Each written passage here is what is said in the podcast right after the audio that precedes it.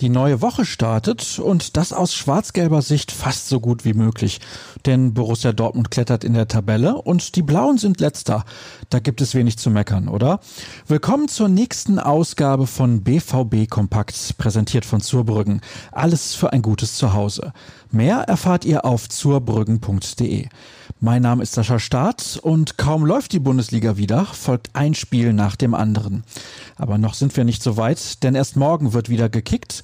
Deswegen blicken wir nochmal in den Rückspiegel und wir kommen nicht an den beiden Personalien des Wochenendes vorbei. Beginnen wir zunächst mit Erling Haaland, denn rund um seinen historischen Abend im Berliner Olympiastadion ging ein wenig unter, dass der Norweger den Golden Boy Award für den besten Spieler unter 21 Jahren gewonnen hat. Der wird seit 2003 von der italienischen Zeitung Tuttosport verliehen.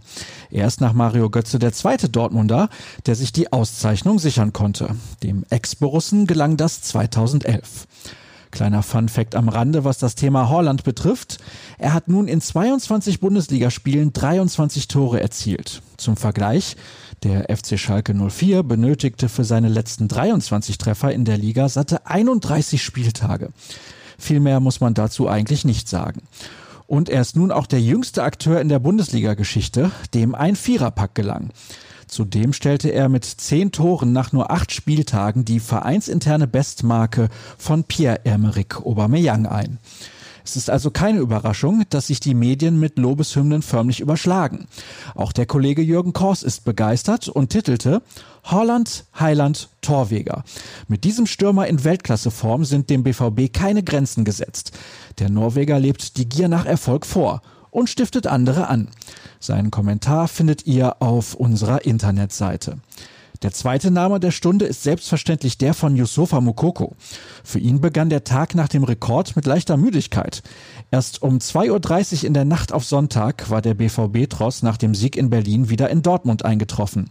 Doch schon um 12 Uhr ging es mit dem Auslaufen der Reservisten weiter.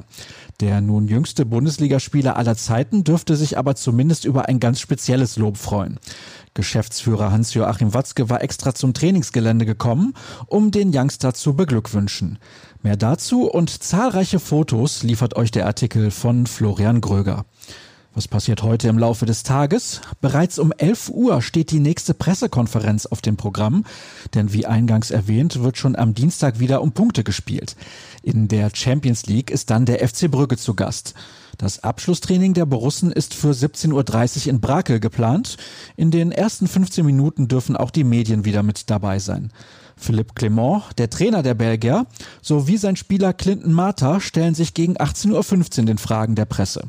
Um 19 Uhr findet dann die letzte Einheit des Club Brügge vor dem Spiel statt. Über die Aussagen der Protagonisten werden wir natürlich genauso berichten wie über sämtliche andere Themen, die rund um euren Lieblingsverein von Bedeutung sind.